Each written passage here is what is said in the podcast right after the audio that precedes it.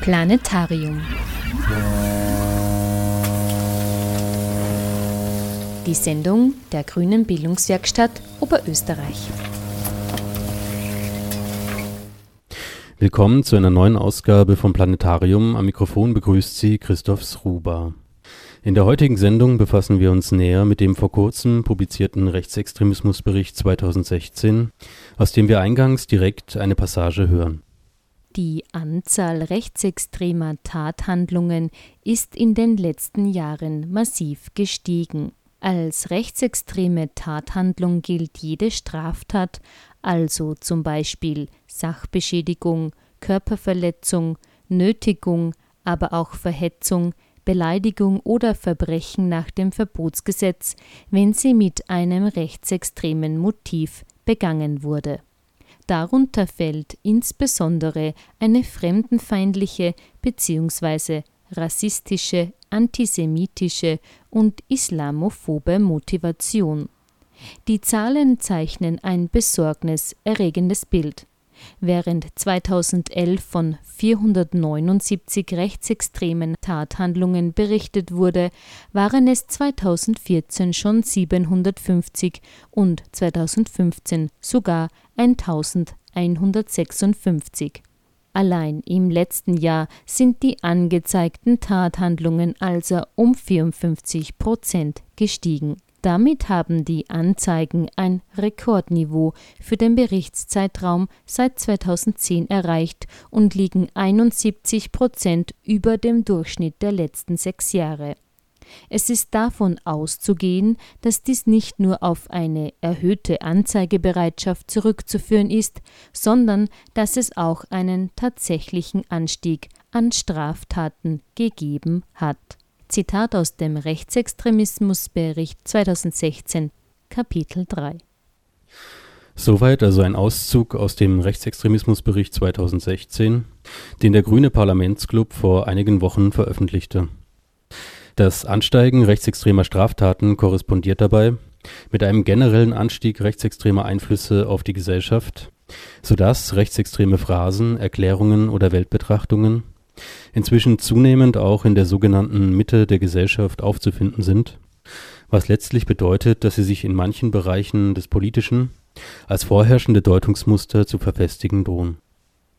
Angesichts dessen ist es natürlich wichtig, im Rahmen regelmäßig erscheinender Rechtsextremismusberichte die Entwicklung rechtsextremer Phänomene und Umtriebe genau zu dokumentieren, um damit eine Basis für entsprechende Analysen und Handlungsstrategien zu schaffen Dennoch handelt es sich bei dem nun publizierten Bericht um den ersten seit dem Jahr 2002. Damals hatte die sogenannte Schwarz-Blaue Koalition, bestehend aus ÖVP und FPÖ, beschlossen, den bis dahin jährlich erscheinenden Rechtsextremismusbericht nicht mehr weiterzuführen.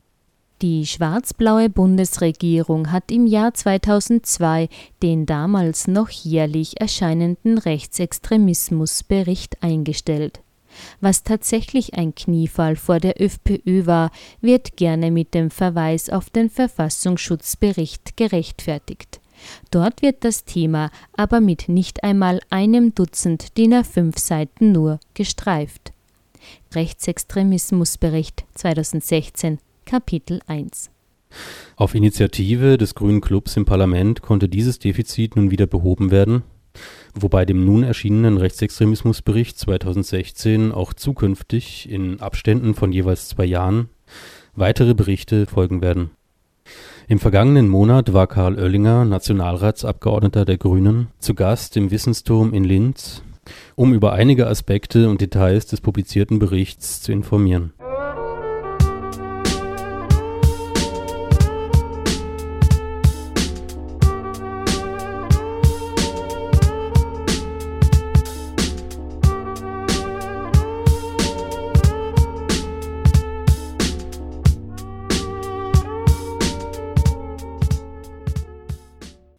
Zu Beginn kam Karl Oellinger zunächst einmal darauf zu sprechen, welche Zusammenhänge und Hintergründe im Jahr 2002 zur Einstellung des ursprünglichen Rechtsextremismusberichts geführt hatten. So wurde mir jedenfalls gesagt, der Martin Graf hat in den Verhandlungen mit der ÖVP bzw. dem damaligen Innenminister Strasser, der euch aus anderen Zusammenhängen bekannt ist wahrscheinlich, verhandelt, dass es diesen Rechtsextremismusbericht nicht mehr geben soll und b, dass in dem Bericht, wenn der Verfassungsschutz präsentiert als Verfassungsschutzbericht, damals wurde auch die Behörde umstrukturiert, also von Staatspolizei und Verfassungsschutz umbenannt, dass in diesem Verfassungsschutzbericht gefälligst Organisationen wie die FPÖ und die Burschenschaften nicht mehr vorkommen dürfen, weil sie selbstverständlich nach Meinung des Herrn Martin Graf keine rechtsextremen Organisationen sind. Das heißt, es geht nicht nur um einen Bericht, um das Fehlen eines Berichts, sondern es geht um eine ganz massive politische Intervention, die damals stattgefunden hat und die sich seither konsequent in den Verfassungsschutzberichten auch durchzieht. Die FPÖ kommt darin nicht vor und die Burschenschaften bzw. FPÖ-Vorfeldorganisationen kommen ebenfalls nicht vor. Das Rechtsextremismus-Kapitel wird ja immer wieder behauptet von Seiten des Verfassungsschutzes bzw. Innenministerium, dass es da keine Änderung gegenüber früher gäbe, weil es ja ein Rechtsextremismus-Kapitel im Verfassungsschutzbericht gibt. Das ist zwar richtig, aber dieses Rechtsextremismus-Kapitel im Verfassungsschutzbericht, das schrumpft von Jahr zu Jahr. Wir halten derzeit bei einem insgesamten Seitenumfang für das Kapitel Rechtsextremismus von zwischen 10 und 15 Seiten, die insgesamt dem Rechtsextremismus in Österreich gewidmet sind und die zum Teil aus formelhaften Wiederholungen von Berichten der vergangenen Jahre bestehen. Teilweise gäbe es durchaus auch im Verfassungsschutzbericht manchmal, aber eher selten, interessante Anknüpfungspunkte. So ist zum Beispiel auffällig die Formulierung, die der Verfassungsschutz den Identitären oder die Beschreibung, die der Verfassungsschutz den Identitären im Bericht für das vorvorige Jahr, für das Jahr 2014 gegeben hat, indem er die Identitären relativ deutlich in die Nähe nationalsozialistischer Positionen beziehungsweise ähm, diese netzwerkartigen Strukturen, in denen die äh, Identitären und auch die Neonazis sind, beschrieben hat. Ähm, ich habe jetzt schon auf den Umfang verwiesen, der nach meinem Dafürhalten eigentlich eine Auseinandersetzung mit dem Rechtsextremismus unmöglich macht. Gut, zurück zum Rechtsextremismusbericht. Der Unterschied von unserem zu dem Bericht des Verfassungsschutzes, der ja kein Bericht mehr, sondern ein Kapitel ist, ist, wir haben uns bemüht, und das ist sicher etwas, was noch ergänzt und erweitert werden kann, auch so etwas wie eine Außensicht äh, hineinzubekommen. Ich beschäftige mich jetzt seit Jahren mit der rechtsextremen Szene in Österreich für Stopp die Rechten, aber man braucht eigentlich auch dann wenn man sich untereinander intensiv austauscht mit anderen, die in diesem Metier tätig sind, auch immer wieder so etwas wie eine Außensicht. Und auch eine Behörde würde eine Außensicht brauchen und stünde einer Behörde wie dem Verfassungsschutz eigentlich gut an, sich bei der Erstellung eines Rechtsextremismusberichtes oder eines Kapitels meinetwegen dieser Außensicht zu bedienen. Warum sage ich das? Weil es ein eigentlich wunderbares äh, Vorbild gibt dafür in Liechtenstein, wo man in den letzten Jahren ebenfalls ein Problem mit dem Rechtsextremismus konstatiert hat als Behörde, als Regierung und eine völlig andere und sehr untypische Herangehensweise gewählt hat. Liechtenstein, ihr kennt das aus, dieses kleine Ländchen, Fürstentum und ja, eigentlich sehr konservativ strukturiert, hat gesagt, okay, wir haben ein Problem, wir müssen uns mit dem auseinandersetzen. Wir sind eigentlich als so wie wir eingerichtet sind mit unserer Polizei, nicht imstande, die Dimension von Rechtsextremismus und was man dagegen tun kann, zu bewerten. Also holen wir uns die Außensicht. Man hat die Universität Zürich, glaube ich, beauftragt, äh, zu erstellen zunächst einmal eine Analyse, wie es mit dem Rechtsextremismus in Liechtenstein ausschaut und hat dann ein Konzept erstellen lassen, auch von außen. Nicht der Verfassungsschutz oder die Polizei in Liechtenstein hat sich selber ein Konzept erstellt, mit dem sie sagt, das und das wollen wir tun, was ja im Prinzip nicht das Beste ist, sondern man hat sich das von außen erstellen lassen, man hat ein Fünfjahresprogramm erstellt und gesagt, während dieser fünf Jahre und nach diesen fünf Jahren wollen wir uns anschauen, was wir damit erreicht haben. Wir setzen uns Ziele und diese Ziele versuchen wir in den fünf Jahren abzuarbeiten.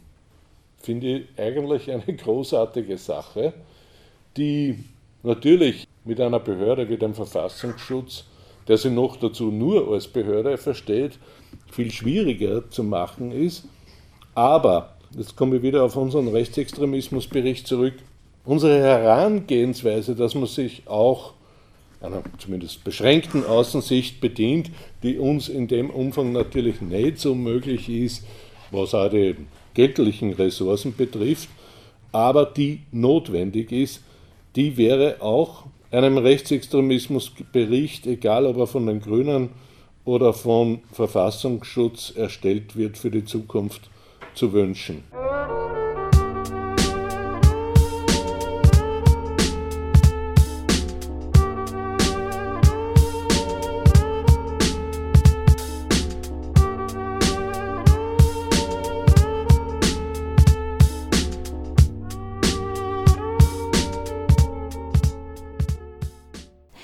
Verurteilungen wegen Verhetzung nach 283 Strafgesetzbuch sind im letzten Jahr massiv angestiegen. Dies ist sehr wahrscheinlich darauf zurückzuführen, dass sich das gesellschaftliche Klima im Zuge der Fluchtbewegungen der letzten Jahre verschärft hat und eine geringere Hemmschwelle vieler Menschen besteht, auf Facebook und in öffentlichen Foren menschenverachtende Postings zu veröffentlichen. Rechtsextremismusbericht 2016 Kapitel 3 Dies ist nur ein weiterer von zahlreichen Belegen, die das Ansteigen rechtsextremer Straftaten dokumentieren. Auch Karl Oellinger ging auf diesen Anstieg sowie die Zunahme rechtsextremer Einflüsse im Allgemeinen näher ein.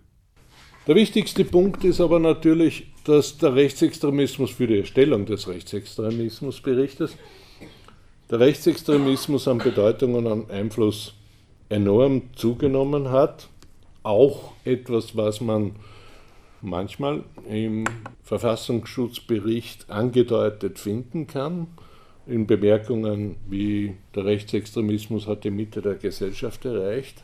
Und es ist tatsächlich ein Faktum und ein Phänomen, dass rechtsextreme Erklärungen, Verhaltens- und Reaktionsmuster mittlerweile in der Mitte der Gesellschaft angekommen sind, was nur ein anderer Begriff dafür ist, dass in bestimmten Bereichen rechtsextreme Deutungs- und Erklärungsmuster schon hegemonial sind, also vorherrschend sind.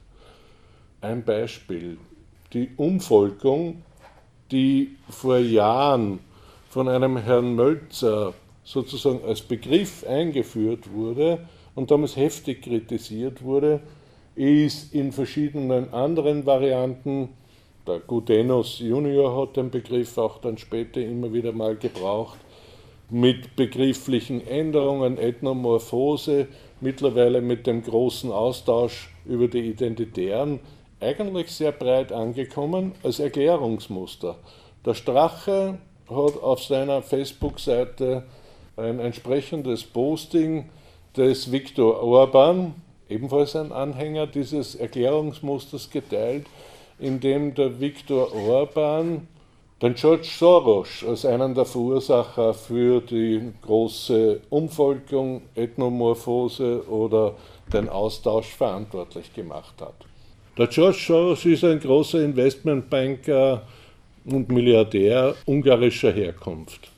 Das heißt, es regt sich kein Mensch mehr darüber auf, dass da ein Parteichef einer großen Partei, mittlerweile der größten Partei in Österreich, unverhohlen Begriffe verwendet, die einen eindeutigen Kontext haben und zweitens auch antisemitisch konnotiert sind, weil damit also den Soros sozusagen als einen der Verursacher, der im Hintergrund die Fäden zieht, nennt, war natürlich für den guten Viktor Orban jedenfalls der antisemitische Kontext klar.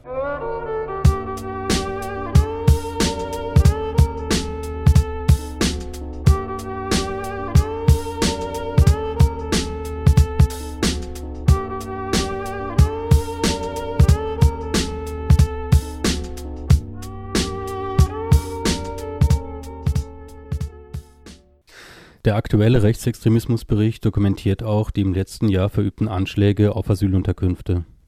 2015 gab es 24 derartige Anschläge in Österreich. Karl Oellinger kam auf einige Hintergründe der dokumentierten Fälle sowie der Dokumentation an sich zu sprechen und äußerte im Zuge dessen auch Kritik an der zum Teil unzureichenden Erfassung rechtsextremer Delikte durch österreichische Behörden. Ich komme eigentlich jetzt zu unserem Rechtsextremismusbericht im Besonderen. Ich werde nicht alle Kapitel da nehmen, aber aus aktuellem Anlass nur ganz kurz, weil es Oberösterreich betrifft und weil es ja auch ganz gut damit demonstrieren lässt, was eigentlich notwendig wäre, den Rechtsextremismus und die Asylheime. Wir hatten im Jahr 2015 24 nach anderer Zählung 25, nach meiner Zählung sind es 24 Attacken auf Asylheime. Und bis zu diesem Zeitpunkt, wo die Grünen angefangen haben zu zählen, gab es überhaupt keine Zählungen von Attacken auf Asylheime, beziehungsweise auch keine Auswertungen davon, wie viele Angriffe auf Asylheime aufgeklärt werden konnten. Jetzt ist schon klar, dass die Aufklärungsrate bei Attacken auf Asylheime, seien es Brandanschläge, Bölleranschläge, Attacken mit Gewehrkugeln, auch das gibt es in jüngster Zeit in Österreich, von der Tendenz her eher gering sein wird. Und das ist nicht jetzt das besondere oder spezifische Vorwurf an die Exekutive zu sehen, sondern das ist einfach bestimmten Umständen geschuldet, die meistens darin begründet liegen, dass Asylheime so wie in Altenfelden am Rande eines Ortes gebaut werden, weil man sie ja nicht im Ort drin haben wollte. Ja, das ist auch ein so ein Punkt. Beziehungsweise bestimmte Sicherheitsvorkehrungen in der Regel nicht getroffen worden sind und bestimmte Attacken auch ganz gut kaschiert werden können. Faktum ist, dass wir im Jahr 2015 24 dieser Attacken registrierte Attacken hatten. Ich bin da immer noch nicht sicher, ob das wirklich alle sind, weil manche Asylheimbetreiber aus Gründen, die man vielleicht verstehen kann, nicht wollen, dass solche Attacken überhaupt das Licht der Öffentlichkeit erblicken, weil sie eher Nachahmer fürchten ich sage das nicht zufällig, sondern bei einer der vor Jahren größten Attacken, das war auf ein Asylheim bei Graz, das von der Caritas betrieben wurde, ebenfalls unaufgeklärt bis zum heutigen Tag, hat die Caritas dann gesagt, es hat schon mehrere Attacken auf dieses Asylheim bei Graz gegeben die nirgendwo in irgendeiner Statistik, sowieso nicht, weil es keine, weil niemand eine Statistik führt in Österreich diesbezüglich, außer die Grünen in ihrem Rechtsextremismusbericht,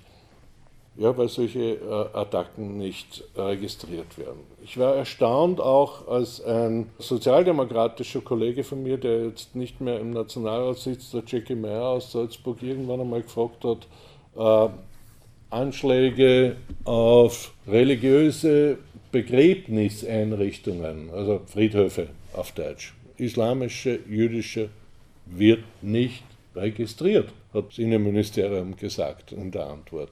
Jetzt weiß aber jeder, dass es solche Anschläge auf islamische Friedhöfe, auf jüdische Friedhöfe in Österreich immer wieder gibt und dass es eigentlich ganz klar ist, dass man solche Statistiken führen müsste. Sie werden aber nicht geführt.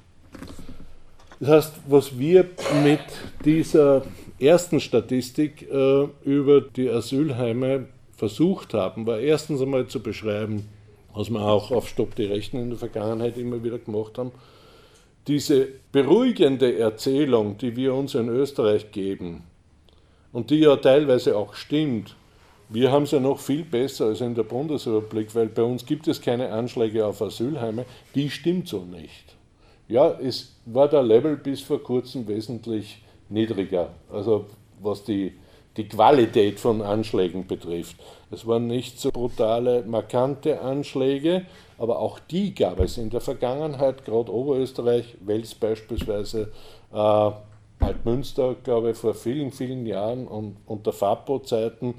Das waren sehr, sehr brutale Anschläge auf Asyl- bzw. Äh, andere Einrichtungen, in denen Fremde gelebt haben, bei denen es auch Tote gegeben hat. Es ist nicht so, dass Österreich auf diesem Gebiet das Land der Seligen wäre, wo wir sagen könnten, aufgrund des österreichischen Naturells geht halt alles viel friedlicher ab. Nein, das ist nicht so. Es gibt auch einen Anstieg bei diesen Attacken auf Asylheime, 24 für 2015, im ersten Viertel für 2016 13 Anschläge.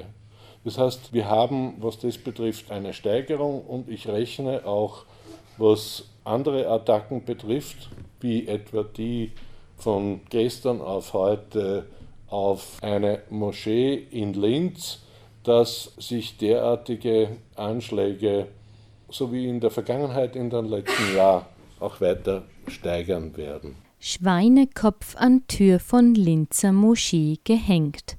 Oberösterreichische Nachrichten, 24. Juni 2016.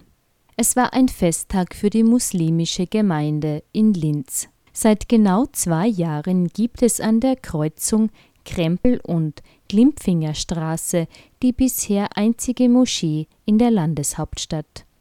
Zum Jubiläum waren Mittwochabend gegen halb elf rund 150 Gläubige zum Ramadan-Nachtgebet gekommen. Die Feierstimmung verging aber schlagartig, als sie beim Haupteingang ihres Gotteshauses die grausige Entdeckung machten. Unbekannte hatten einen halben blutigen Schweinekopf an die Türklinke gehängt. Die meisten Muslime, die an diesem Abend die Moschee besuchten, sind Österreicher. Viele leben seit Generationen in Linz. Erschüttert zeigt sich Stefan Schlager, der in der Diözese Linz für den interreligiösen Dialog zuständig ist. Dieser Vorfall mache ihm Angst. Das entspricht keiner christlichen Haltung. Feindbilder müssen abgebaut werden. Das Landesamt für Verfassungsschutz ermittelt wegen Herabwürdigung religiöser Lehren, Störung der Religionsausübung und Sachbeschädigung.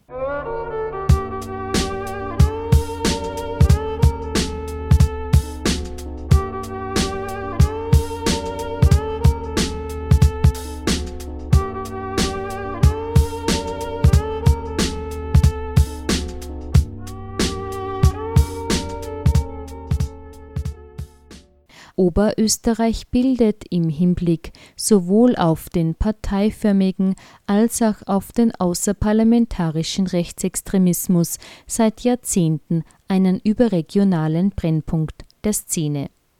Rechtsextremismusbericht 2016 Kapitel 4 Der Rechtsextremismusbericht 2016 enthält auch neun einzelne Kapitel, die sich konkret mit der jeweiligen Situation in den österreichischen Bundesländern befassen im Laufe der Veranstaltung im Linzer Wissensturm ging Karl Oellinger auch auf die Situation in Oberösterreich näher ein.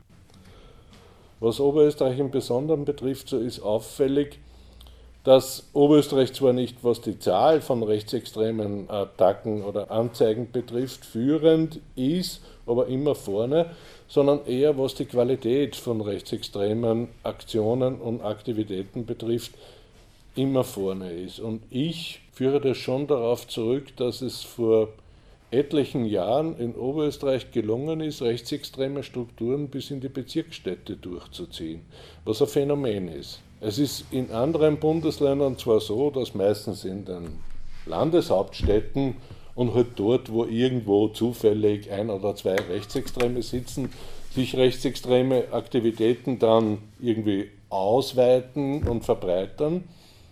Aber in Oberösterreich hat die systematische Aktivität, die der Bund Freie Jugend bzw. der Ring Freiheitliche Jugend in den 2000er Jahren gesetzt hat, dazu geführt, dass eigentlich in weitgehend allen oberösterreichischen Bezirksstädten, jetzt natürlich abnehmend oder unterschiedlich, äh, sich rechtsextreme Strukturen gebildet haben. Und das ist nicht sehr beruhigend, das sowieso nicht, aber das ist auffällig und das unterscheidet Oberösterreich sicher von den meisten anderen Bundesländern.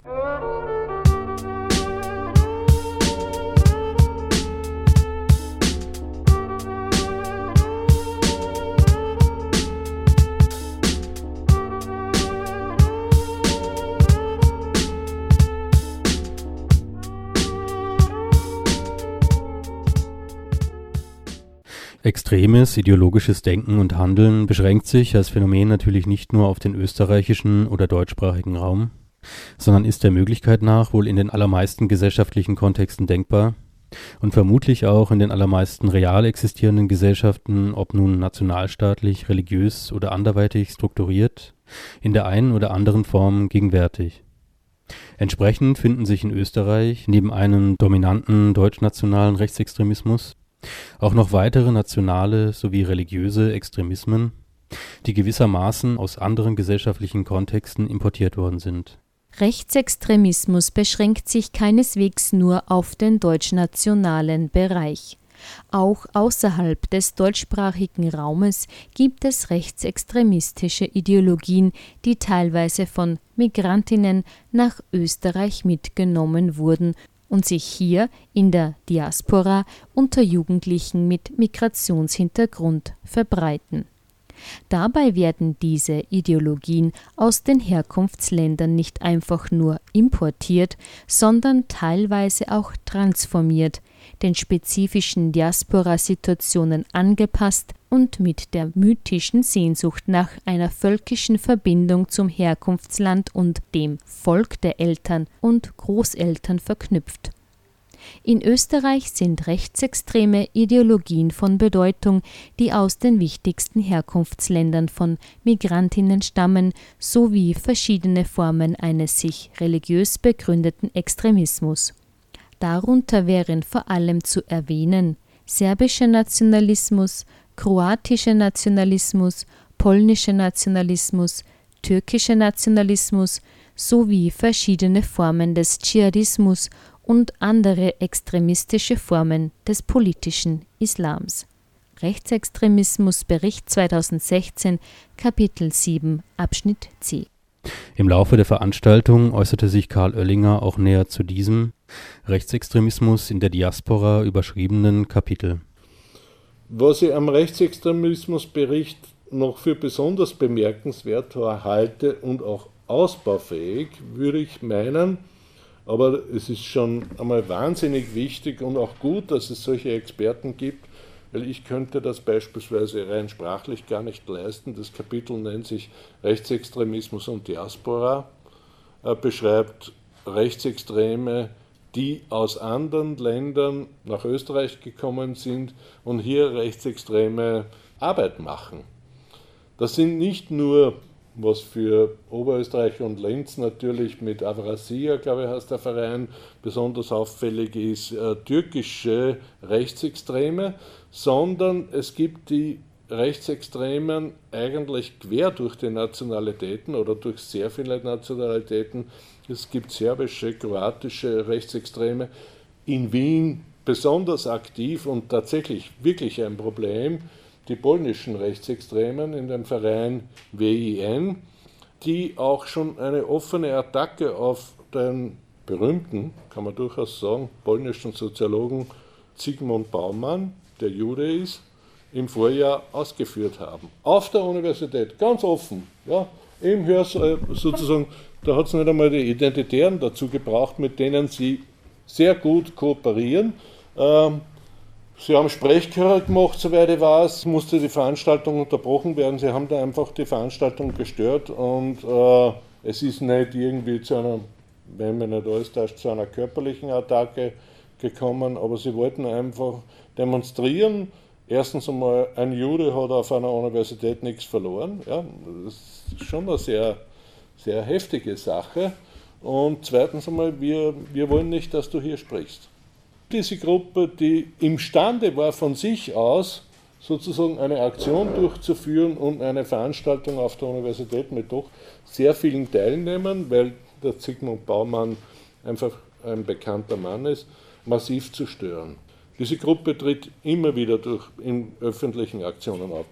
Also sehr extrem, sehr heftig und es hat bis jetzt, muss man dazu sagen, in der Auseinandersetzung mit Rechtsextremismus weniger das bewusste Nicht-Hinschauen gegeben als die sprachlichen Barrieren und die kulturellen Barrieren, die es verhindern, dass wir uns intensiver mit rechtsextremen Aktivitäten bis hin zu dschihadistischen Aktivitäten in unserer Gesellschaft auseinandersetzen, die stattfinden und die wir nur deshalb nicht beschreiben können, weil wir sie nicht verstehen.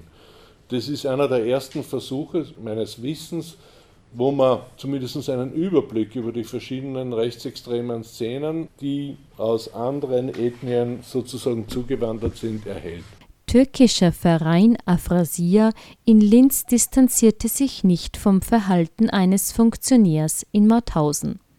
Der Standard 22. März 2016 ein Funktionär des Vereins Afrasia, dem ein Naheverhältnis zu den rechtsextremen Grauen Wölfen nachgesagt wird, hatte im einstigen KZ Mauthausen den faschistischen Wolfsgruß gezeigt.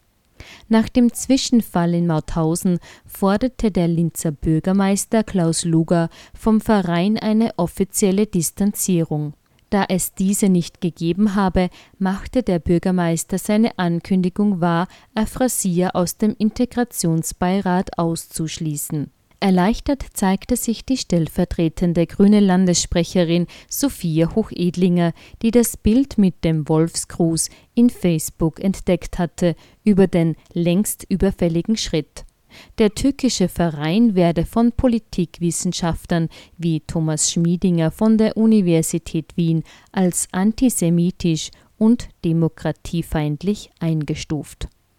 Kritiker werfen dem Linzer Bürgermeister schon seit längerem ein zu gutes Verhältnis zu Avrasia und Besucher in dessen Vereinslokal vor. Auch bei der Bundespartei war der Umgang der SPÖ mit dem Verein bereits Thema. In einem Beschluss des Vorstands im Herbst 2015 wurde einstimmig festgehalten, dass SPÖ-Politiker künftig weder mit dem Verein zusammenarbeiten, ihn unterstützen noch besuchen dürfen.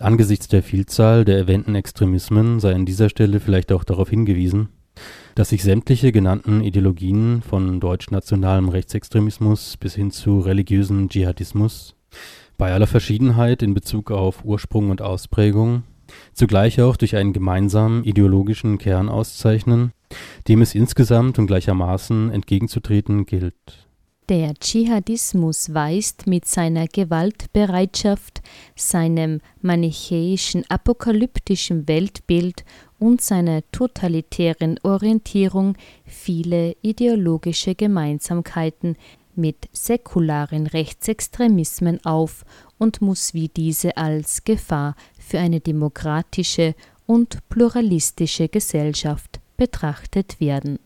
Rechtsextremismusbericht 2016, Kapitel 7, Abschnitt C. Weitere gemeinsame Elemente wären zudem Autoritarismus, Antisemitismus, reaktionäre Gesellschaftsbilder und patriarchale Verfasstheit sowie verschwörungstheoretische Elemente und Opfermythen. Eine detailliertere Betrachtung dieser Zusammenhänge findet sich auch in Kapitel 7 Abschnitt B des aktuellen Rechtsextremismusberichts.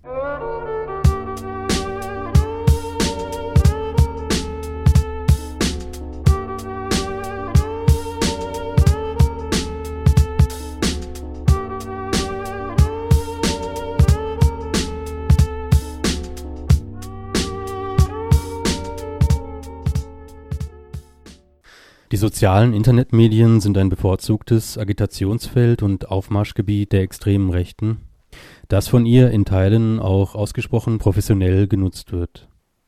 Insbesondere ist es rechtsextremen Akteuren auf diesem Wege möglich, mit ihrem Gedankengut ein wesentlich größeres Publikum zu erreichen, als es beispielsweise bei öffentlichen Veranstaltungen der Fall ist. In Österreich haben sich unzählige kleinere und größere rechtsextreme Facebook-Gruppen gebildet, die rund um die Flüchtlingskrise starken Zulauf erhalten haben und oft von denselben AkteurInnen im Hintergrund bespielt werden. Kennzeichnend ist, dass vormalige Splittergruppen wie die PDV, Partei des Volkes oder aktuell die Identitären über die Flüchtlingsthematik ein virtuell immer größer werdendes Publikum erreichen. Treten diese Gruppen öffentlich im Rahmen von Kundgebungen auf, bleibt der Zuspruch hingegen auf sehr geringem Niveau. Rechtsextremismusbericht 2016, Kapitel 7, Abschnitt D.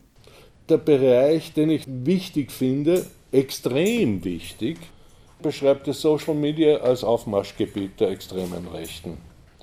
So in meinen klassischen Erzählungen habe ich immer gesagt, es gibt mehrere Aufmarschgebiete der extremen Rechten. Das ist der Sport und da vorwiegend äh, der Fußball. Das ist die Musik, mittlerweile fast alle in musikalischen Richtungen, wo sie versuchen, in die Gesellschaft, wenn man so will, auch einzudringen. Und das ist ganz allgemein gewesen damals das Internet. Inzwischen kann man das verfeinern. Es sind die Social Media, die nicht nur ein bevorzugtes Aufmarschgebiet der extremen Rechten sind, sondern auch der Ort, wo sie sich aufgrund der Strukturen, die Social Media anbieten, besonders ausbreiten können. Das ist ein Humus, auf dem sie tätig werden. Und ich nehme mir aus diesem Kapitel nur einen besonderen Bereich heraus, den ich sozusagen dann durch eigenständige Recherchen ergänze. Das ist die FPÖ im Bereich der Social Media. Wobei man da vielleicht voranschicken müsste, die FPÖ ist jene Partei, die mit Riesenabstand, würde ich sagen, die beste Medienpolitik in Österreich macht. Und zwar eine erschreckend gute Medienpolitik, die alle Bereiche umfasst. Mit Ausnahme des Radios. Beim Radio gibt es kein eigenes FPÖ-Radio. Aber das ist sozusagen auch schon ein Minderheitenprogramm, das Radio. Sie hat Printmedien, das ist zurzeit sozusagen für den gebildeten Rechtsextremen, den Burschenschafter etc. Sie hat ihr eigenes äh, FPÖ-Mitgliedermagazin, dessen Name mir jetzt momentan nicht einfällt wurscht, ist ja nicht so wichtig, aber die Mitglieder erhalten das. Sie hat in ihrem Einflussbereich Organe wie Infodirekt, unzensuriert, den Wochenblick seit neuestem, auch in Oberösterreich, und regional oder lokal beschränkte Medien wie in Kärnten, wo aus alten Zeiten noch Strukturen sozusagen in die neue Zeit herüberwappern, wie die Kärntner Nachrichten etc., die dort durchaus äh, auf dem Printsektor Verbreitung haben. Ich habe aber teilweise schon Medien jetzt mitbeschrieben wie Infodirekt, die nicht nur im Printsektor sind, sondern auch online oder auch unzensuriert, das zwar zwischendrin einmal eine Printausgabe gehabt hat, aber mittlerweile nur mehr als Online-Medium wieder tätig ist. Und ich sage jetzt einen Punkt nur zu unzensuriert, weil der selbst mich schockiert hat dazu. Nach der Zählung einer deutschen Internet-Einrichtung, die sich mit der Verbreitung von Social-Media-Medien und Internetseiten beschäftigt und die aufgrund von Klicks und anderen Auswertungen die 50 wichtigsten Online-Medien im deutschsprachigen Raum immer wieder jedes Monat erhebt und darstellt. Und unter diesen wichtigen Online-Medien ist ORF.at, Standard.at etc. in Österreich und da schon Spiegel Online, Süddeutsche, Frankfurter mit ihren Online-Ausgaben, ist unzensuriert unter den 50 wichtigsten Online-Medien. Wenn man diese, dieses Schandorgan kennt. Ja? Das ist nur eine rechtsextreme, verschwörerische Giftspritze. Anders kann man das nicht mehr bezeichnen. Es ist eigentlich unglaublich, dass so ein Organ, ohne dass irgendwelche Medieninstanzen oder auch Gerichte einschreiten, über einen so langen Zeitraum unbeschadet von Prozessen, vielleicht gibt es es, aber eben merkt nichts davon, existieren kann. Das ist unglaublich. Es ist unglaublich, was da an Hetze drin ist. Und es ist eines der 50 wichtigsten Medien. Zwar nicht in jedem Vierteljahr und auch nicht in jedem Monat, aber sehr häufig unter den 50 meistgenutzten Medien, Social Media Medien im deutschsprachigen Bereich. Also nicht nur Österreich alleine. Wie bei allen diesen Medien sind die Eigentümerstrukturen weitgehend im Verborgenen. Das gilt für Infodirekt, das gilt für den Wochenblick, das gilt für unzensuriert und für sehr viele dieser Medien in diesem Bereich. Aber sozusagen, es geht ja jetzt nur mal darum zu beschreiben, was, was die FPÖ in ihrem Umfeld für eine Palette hat an Medien im traditionellen Bereich. Da habe ich mal die Zeitungen genannt, ich habe noch nicht genannt FPÖ TV. Ein sehr professionell gemachtes Internetfernsehen, das jede Woche mit einer halben Stunde sozusagen für jeden blauen Fan vertreten ist in Form einer kompakten Nachrichtensendung, da zusätzlich einzelne Features liefert außerhalb dieser Zeitschiene, etwa wenn, wie jetzt am vergangenen Wochenende, der Strache sich trifft mit der Marine Le Pen, dann wird da eine durchaus sehr professionell gemachte Sendung von 15 Minuten Zusammenschnitt, zwei Stunden, wo man sozusagen den ganzen Scheiß äh, Revue passieren kann, gemacht. Das ist, Sie sind im Internet bzw. im Fernsehbereich, wer es sozusagen mit dieser Seite eher hat, genauso gut vertreten wie in den sozialen Netzwerken und da Ausnahme Twitter, hauptsächlich auf Facebook. Strache hat, glaube ich, dieses Wochenende 375.000 User, die ihm folgen, gefeiert und ist damit mit Abstand der erfolgreichste Politiker in Österreich. Strache hat auch versucht, das ist wieder dann irgendwie der lustige Aspekt von dem Ganzen, auf dem russischen Facebook-Clan vk.com zu landen im Frühjahr dieses Jahres haben sehr viele Nazis, nachdem sie bei Facebook gesperrt worden sind, gesagt, jetzt reicht es uns, die tun uns dauernd sperren für eine Woche, einen Tag. Jetzt gehen wir zu vk.com. Das ist der russische Klon, der so ähnlich ausschaut wie Facebook und auch ähnlich funktioniert, etwas vereinfacht. Und da sind tatsächlich dann einige Nazis, auch aus Oberösterreich, äh, dorthin ausgezogen unter Protest, um sich dort anzusiedeln. Wer ist einer der ersten oder eigentlich der einzige Politiker, der auf vk.com nachgefolgt ist, der Strache. Er hat dann sehr schnell gemerkt, beziehungsweise die Leute, die seine Seite dort bedienen, dass sie das nicht rentiert, dass er dort nur, wirklich nur auf ein paar Nazis trifft, die sich dann auf seiner Seite über ihre Nazi-Geschichten unterhalten, was für ihn nicht so günstig ist, und hat eigentlich die Arbeit dort wieder eingestellt. Was ich damit sagen will, es gibt keine Partei, und das wird auch in diesem Beitrag ganz gut beschrieben, wie die FPÖ, die im Bereich der sozialen Netzwerke so gut verankert ist und sie so gut bedient wie die Freiheitliche Partei. Wobei unter soziale Netzwerke in erster Linie oder fast ausschließlich Facebook bzw. nahe gelagerte soziale Netzwerke zu verstehen sind.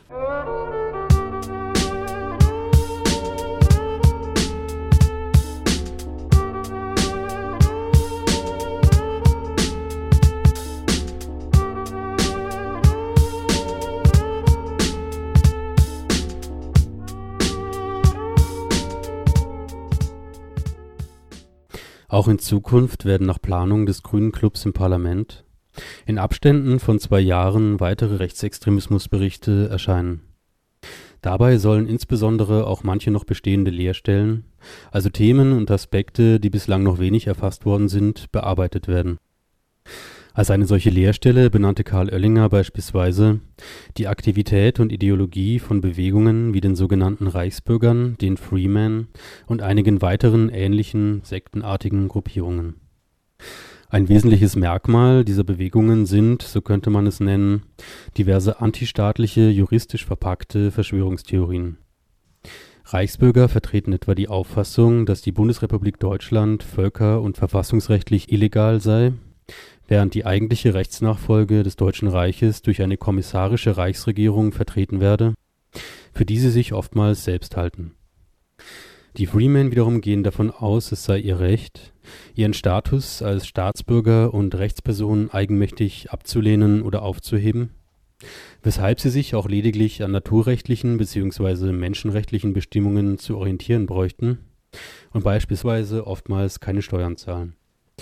Neben diesen vergleichsweise amüsanten Aspekten sind diese Bewegungen allerdings vor allem durch eine Vielzahl an rechtsextremen und antisemitischen Elementen sowie zumeist sektenähnlichen Strukturen gekennzeichnet, weshalb eine kritische Beobachtung und Dokumentation ihrer Aktivitäten sicherlich angebracht erscheint. Nächster Punkt und vielleicht der Punkt, der im nächsten Rechtsextremismusbericht drinnen stehen müsste, also eine Leerstelle noch beschreibt.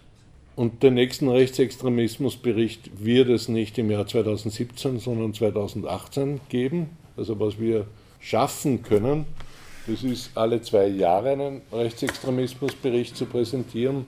Und in dem Jahr dazwischen werden wir uns halt in einem Kongress oder einem Seminar zusammensetzen, so wie das in dem Jahr vor dem Rechtsextremismusbericht 2015 der Fall war, und einfach verschiedene Themen beraten. Was ich vorschlagen werde, ist ein Bereich, der im Rechtsextremismuskapitel des Verfassungsschutzes völlig ausgespart ist, in unserer Berichterstattung auf Stopp die Rechten schon mehrmals erwähnt wurde, aber auch noch nicht systematisch äh, betreut wurde, der aber an Bedeutung zunimmt. Das ist die Bewegung der Reichsbürger und ihrer Adepten, OPPD, Freeman etc. Also, wenn man so will, nicht offen erkennbarer, aber deutlich rechtsextrem, antisemitisch orientierter Sekten, deren erkennbares Ziel die Verweigerung gegenüber dem Staat ist. Ja. Es hat dazu eine am Schauplatz-Doku gegeben, die eigentlich ganz gut gemacht war. Und wenn man glaubt, es handelt sich nur sozusagen um eine einmalige Auseinandersetzung, die auf einem Bauernhof in Niederösterreich stattgefunden hat, wo also die Polizei mit einer Hundertschaft aufmarschiert ist um dort für Ruhe und Ordnung zu sorgen in diesem Fall, dann täuscht man sich gewaltig. Einer Meldung einer Kärntner Zeitung zufolge hat es allein im heurigen Jahr 2040 bisher 40 Kontakte zwischen Behörden und Freeman, OPPD und Reichsbürger Wahnsinnigen in Kärnten gegeben. Die meisten dieser Kontakte laufen darauf aus, dass irgendeiner von denen Schulden nicht zahlt, äh, zu schnell mit dem Auto gefahren ist und sie dann ausweist und sagt, ich kehre nicht zu dieser Republik Österreich, sondern ich bin Angehöriger des Freistaates Steiermark oder Kärnten oder Oberösterreich und das mit einem selbstgefertigten Dokument nachweist. Das ist, wenn man so will, noch die witzige Seite bei dem Ganzen. Ja? die auf dieses antiautoritäre oder antistaatliche abstellt. Aber die Typen, die sich hinter dieser Bewegung in Oberösterreich auch vertreten, da haben sie ein Schloss, äh, Franking oder wo?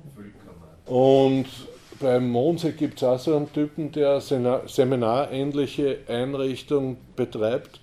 Also es gibt zwar dieses antistaatliche Element, aber der Antisemitismus ist eine nicht zu unterschätzende Komponente, beziehungsweise dort, wo Freeman äh, auch aufgetreten sind, wo sie mir das erste Mal in dem Kontext aufgefallen sind, das ist bei einem Prozess gegen den, in dem Fall muss man sagen, Altnazi und ehemaligen Bezirksrat der FPÖ, der Fröhlich, der in Krems eine Haft absitzt und äh, von einer Haftstrafe zur nächsten taumelt, weil er einer der eifrigsten Holocaust-Leugner dieses Landes ist. Und dann hat es eben wieder in Krems einen Prozess gegeben, Schwurgericht, und wer ist dort? Die Freeman.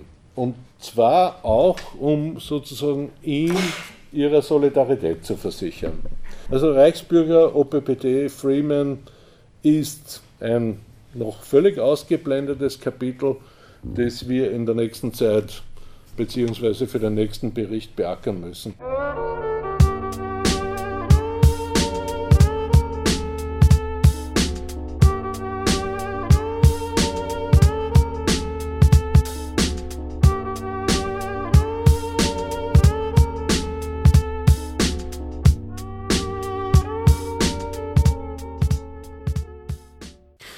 Thema des fünften Kapitels im aktuellen Rechtsextremismusbericht ist unter anderem die nationale Sozialpolitik der Freiheitlichen Partei Österreichs, kurz FPÖ.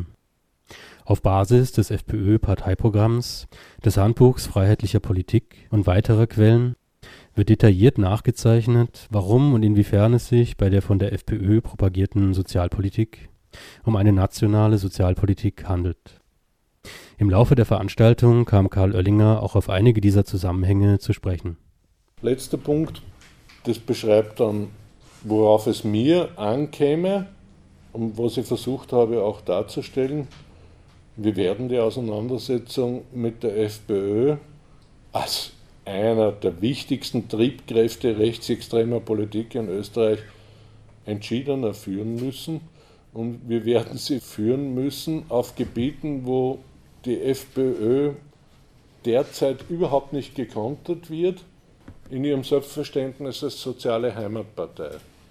Ich finde es ganz, ganz wichtig, dass man sich damit auseinandersetzt und damit eine Auseinandersetzung aufnimmt, die die Gewerkschaften und die Sozialdemokratie über die Jahre hinweg jetzt verabsäumt haben, was ich für einen katastrophalen Fehler halte, die sie teilweise so führen, dass sie die FPÖ als einen im Geiste verwandten äh, Bündnispartner betrachten in sozialen Fragen.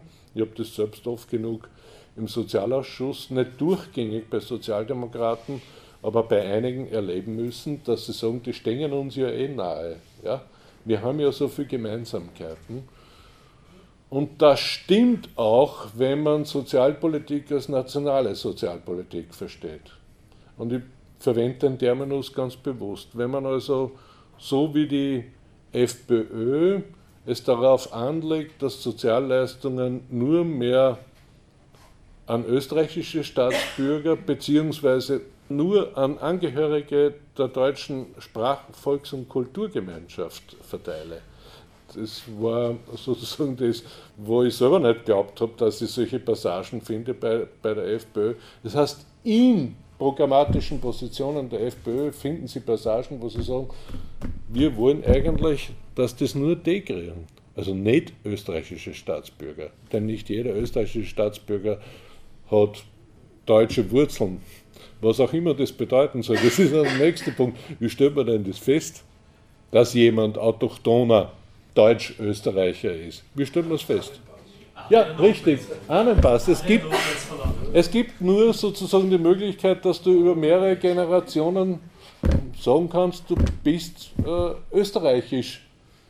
Ja, nicht österreichischstämmig, sondern Angehörige der deutschen Volkskultur- und Sprachgemeinschaft oder was in freiheitlichen Positionen, das beschreibe in diesem Kapitel, auch gleichwertig gilt, Angehörige einer sogenannten autochthonen Minderheit, wobei der Begriff autochtone Mehrheit oder autochtone Gruppe für Österreich völlig gaga ist, ja, weil wir haben keine Autochtonen in Österreich. Autochtone äh, Völker gibt es auf Inseln, dort wo sie über längere Zeiträume, über Jahrhunderte keinen Kontakt zur Außenwelt haben, äh, aber autochtone, autochtone Volksgruppen in Österreich, die gibt es nicht. Ja. Selbst wenn dieser Begriff, das stimmt auch, irgendwann einmal bei einem Volksgruppengesetz verwendet wurde, da hat man das dann definiert und gesagt, wer über drei Generationen in Österreich Angehöriger der Slowenen oder der Minderheiten ist, der gehört zu diesen autochthonen Volksgruppen. Aber der Begriff ist wissenschaftlich völlig unbrauchbar. Die Freiheitlichen führen diesen Begriff im Zusammenhang mit ihrer Sozialpolitik. Und da geht es nicht nur darum, das muss man sich vorstellen, dass die sagen, nur österreichische Staatsbürger sollen Sozialleistungen erhalten, was auch schon eine rechtlich rein rechtlicher unzulässige Einschränkung wäre, sondern da geht es darum, dass sie sagen, nur Angehörige von autochthonen Gruppen in Österreich sollen zu einer bestimmten Sozialleistung Zugang haben. Das ist eigentlich eine Anknüpfung, eine Anknüpfung an ja, ethnisch-rassischen Merkmalen für Sozialleistungen, die wir zuletzt in einer Periode hatten, mit der die Freiheitlichen nicht gerne etwas zu tun haben wollen. Aber es ist so, es ist ein Faktum.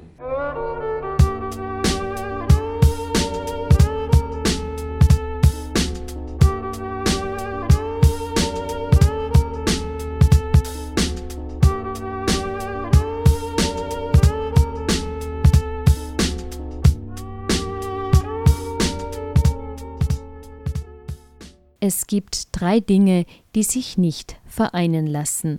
Intelligenz, Anständigkeit und Nationalsozialismus. Man kann intelligent und Nazi sein, dann ist man nicht anständig. Man kann anständig und Nazi sein, dann ist man nicht intelligent. Und man kann anständig und intelligent sein, dann ist man kein Nazi.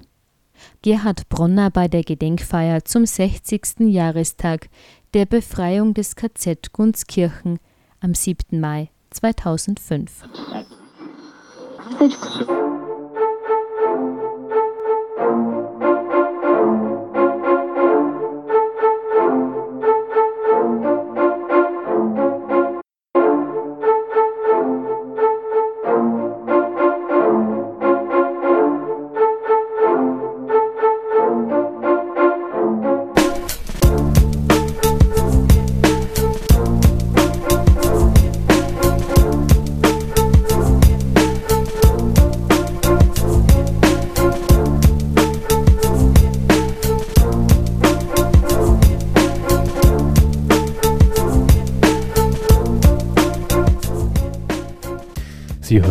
Planetarium über Rechtsextremismus in Österreich, basierend auf den Erkenntnissen des jüngst publizierten Rechtsextremismusberichts 2016.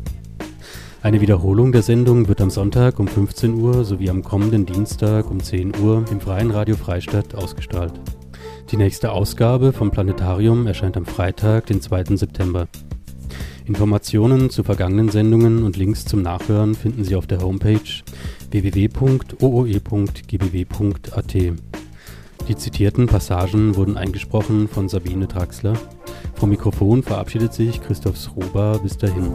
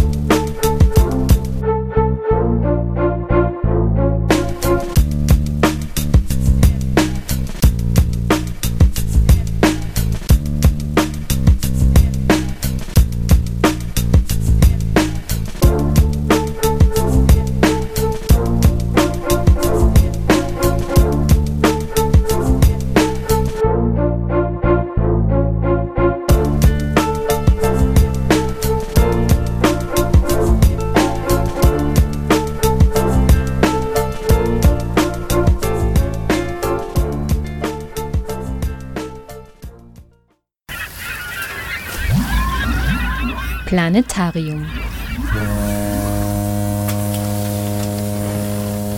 Die Sendung der Grünen Bildungswerkstatt Oberösterreich.